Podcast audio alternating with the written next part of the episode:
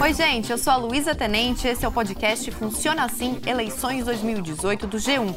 Eu vou te ajudar a entender as funções de cada cargo político e também o que fazer para escolher os candidatos. A gente vai falar sobre o voto branco e o voto nulo. O voto aqui no Brasil é obrigatório para os cidadãos alfabetizados entre 18 e 70 anos. Para os analfabetos, para jovens de 16 e 17 anos e para os idosos com mais de 70, ele é opcional. Quando o eleitor está na urna, ele tem quatro opções: escolher um candidato, votar em uma legenda, votar em branco ou votar nulo. Agora, qual a diferença entre essas duas últimas opções?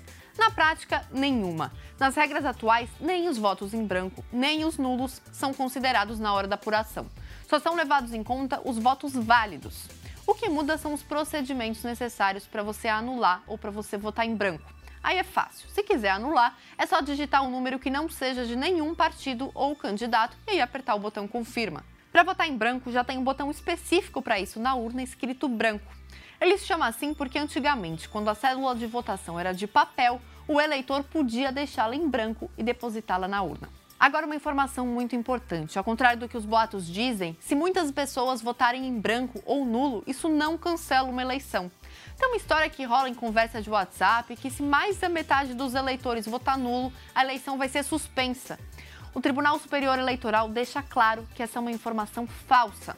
O que o Código Eleitoral diz é que vai ser marcada uma nova eleição no caso da nulidade de mais de 50% dos votos. Só que essa palavra nulidade não se refere a votos nulos, e sim a casos em que um candidato com a maioria dos votos é retirado da disputa, por exemplo, por alguma irregularidade.